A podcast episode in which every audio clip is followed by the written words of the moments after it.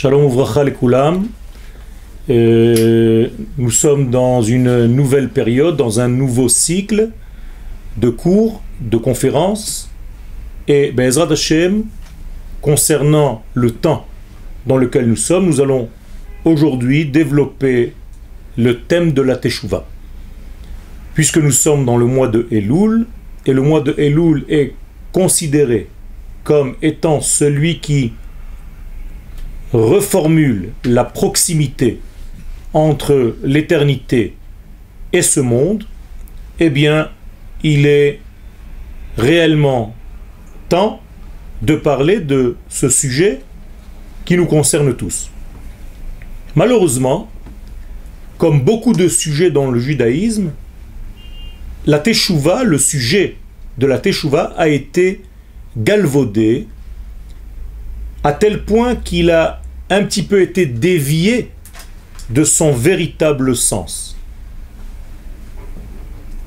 Je veux bien entendu parler du fait que nous considérons aujourd'hui, pour la plupart d'entre nous, que la teshuva n'existe que parce qu'il y a faute.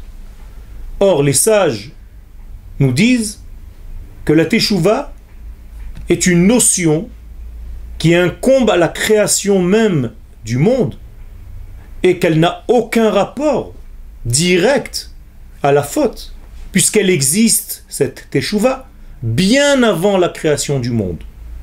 En effet, la Gemara, dans le traité de Pesachim, à la page 54, nous dit ce fameux secret, Teshuva kadmalaola, que la Teshuva a précédé le monde. Or, si la Teshuva a précédé le monde, on ne peut pas parler de faute. Car il n'y a pas encore de monde, il n'y a pas encore de création, il n'y a pas encore d'homme, il n'y a pas donc de possibilité de fauter, ni possibilité de faute. Alors de quoi parlons-nous lorsque nous parlons de la Teshuva? Mais en réalité, la Teshuva est le plus grand mouvement de circulation de l'infini dans toute la création et dans tout le système absolu des mondes. Je vais essayer de l'expliquer avec des mots plus simples. La Teshuvah est un mouvement divin. La Teshuvah est une force divine qui existe dans l'univers. Et comme elle a précédé le monde, cela veut dire qu'en réalité, elle a été à la source du monde. Donc elle est l'idée première d'avant la création. Donc elle est le but même de toute la création. Puisque précéder à la création veut dire que c'était l'idée première, que c'était en réalité l'absolu, avant même que le monde ne soit créé. Que se passe-t-il donc une fois le monde créé? Eh bien, cette idéologie qui s'appelle donc la Teshuvah et qui a précédé la création commence à circuler dans le monde créé.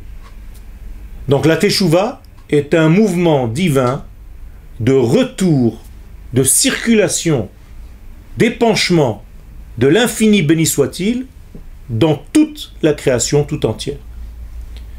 À partir de ce moment-là, Faire teshuva, eh bien c'est tout simplement entrer, nous, les hommes, par notre choix, dans ce mouvement, continuer, accélérer ce mouvement dans le même sens que lui, et donc participer, devenir associé à ce mouvement du divin qui pénètre ce monde pour lui donner toutes ses valeurs et pour abreuver toute la création de tous ses bienfaits.